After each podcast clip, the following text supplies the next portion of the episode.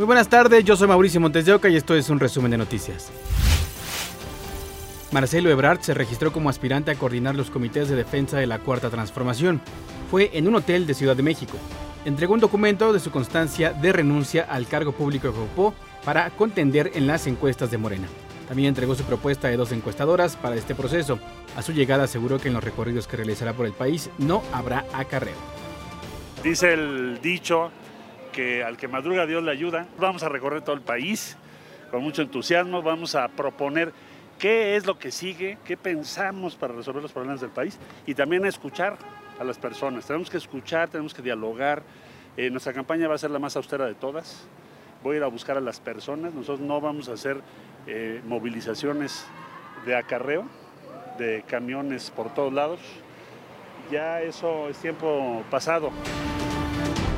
Por cierto, el líder nacional de Morena, Mario Delgado, aseguró que los recorridos que hagan los aspirantes de su partido serán austeros y financiados por ellos. Dijo también que serán llamados permanentes a militantes políticos y funcionarios para que haya imparcialidad en este proceso. Por unanimidad, los senadores de Morena eligieron a Eduardo Ramírez Aguilar como el coordinador de ese grupo parlamentario. También será el presidente de la Junta de Coordinación Política en sustitución de Ricardo Monreal, quien también aspira a coordinar los comités de defensa de la Cuarta Transformación. Anoche la Junta de Coordinación Política del Congreso de Ciudad de México aprobó que el próximo viernes 16 de junio, en el recinto de Donceles y Allende, se lleve a cabo una sesión extraordinaria para discutir la solicitud que mandó la jefa de gobierno Claudia Sheinbaum para separarse de manera definitiva de su cargo. Además, el Congreso Capitalino se instalará en colegio electoral para la designación de la persona que sustituirá a Claudia Sheinbaum. La jefa de gobierno presentó su último informe de seguridad en el que destacó la baja de 58% en delitos de alto impacto, 51% en homicidios dolosos y 26% en muertes violentas de mujeres. Esto al comparar los periodos de enero a mayo de 2019 con enero a mayo de 2023. También afirmó que disminuyeron 69% los robos a cuentavientes, el robo a casa habitación 67%, robo a conductores de vehículos 76% y la percepción de seguridad mejoró. El total de delitos de alto impacto tuvo una reducción del 58%. En homicidio doloso, la reducción de enero-mayo del 2019 a enero-mayo del 2023 es del 51%.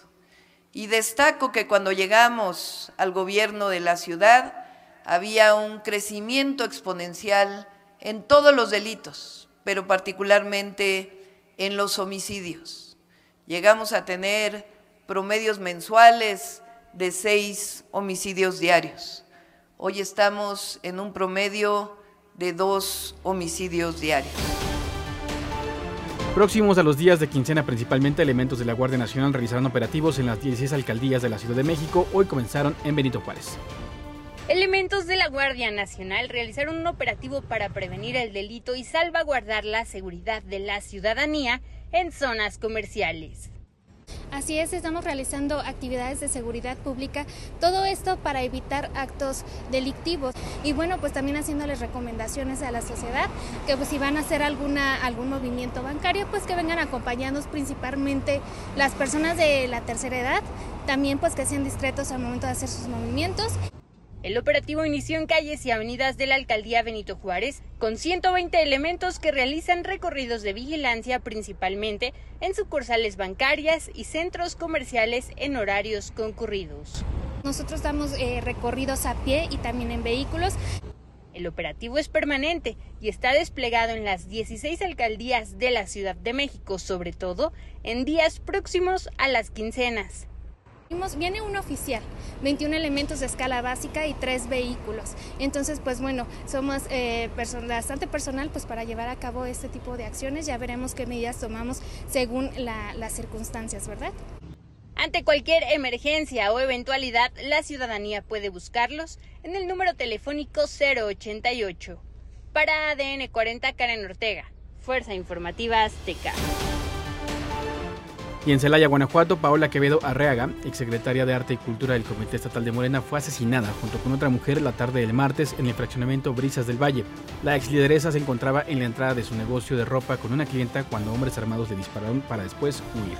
Dirigentes y legisladores locales lamentaron la muerte del activista y exigieron a la Fiscalía General del Estado el esclarecimiento del crimen y castigo a los responsables.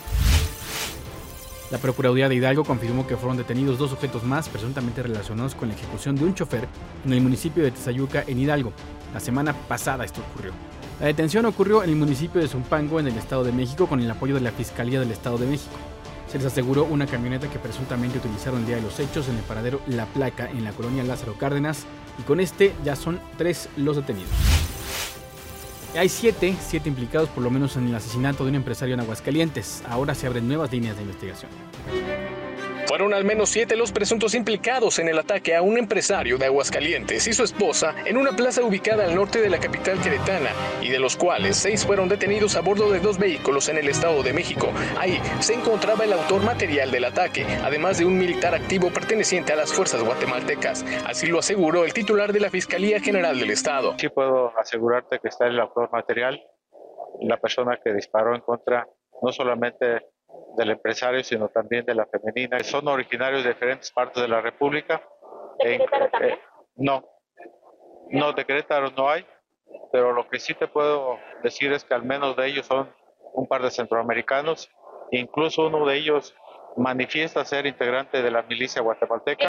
Los avances en la investigación revelaron que hubo un séptimo implicado en el ataque. Sin embargo, aún no ha sido identificado, por lo que la Fiscalía Queretana espera la autorización de las autoridades mexiquenses para que continúe el proceso penal. Y es que una vez que los agentes de investigación de la Fiscalía de Querétaro fueron notificados por la Fiscalía mexiquense, se trasladaron hasta dicha entidad para entrevistarse con las autoridades de esta dependencia y posteriormente también con los seis imputados para posteriormente traerlos de vuelta aquí a la capital queretana y presentarlos ante la autoridad competente para que se pueda realizar la investigación de estas personas y relacionarlos precisamente con estos hechos. De los seis detenidos, uno pertenece a la Ciudad de México, dos al estado de Veracruz, una mujer al estado de Puebla y los dos centroamericanos, uno del Salvador y el militar guatemalteco, lo que sugiere una nueva línea de investigación con los mandos de este elemento en su país y sus actividades en México. Además que la pareja del ahora Oxiso se reportó fuera de peligro y podría ser dada de alta en las próximas horas. Waldo Maya, Fuerza Informativa Azteca. En otros temas, continuará la onda de calor en México por lo menos hasta el domingo 18. En tanto, se prevé que este miércoles se rebasen los 40 grados en 22 de las 32 entidades. Pero se podrían superar los 45 grados en Sinaloa, Coahuila, Nuevo León y Tamaulipas.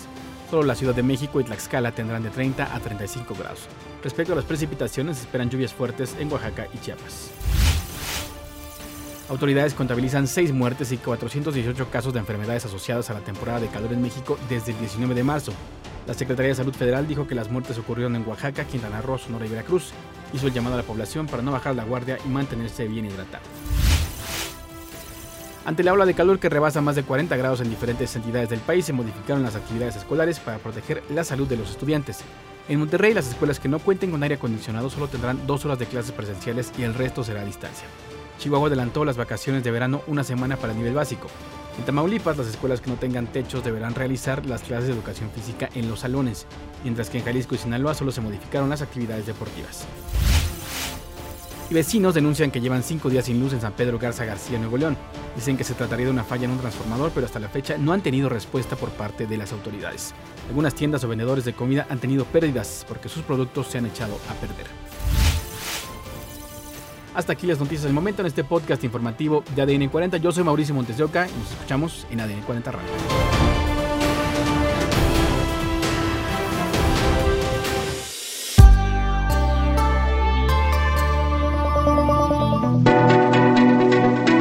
Este podcast es presentado por VAS, la super app que te ofrece muchas y nuevas formas de pagar todo lo que quieras con tu celular. Olvídate de las filas y dedícate a lo que más te gusta. Ver tele en vivo, películas, escuchar música, podcast y estar siempre enterado de las noticias más importantes. Todo en un mismo lugar. Vas, la super app, con todo.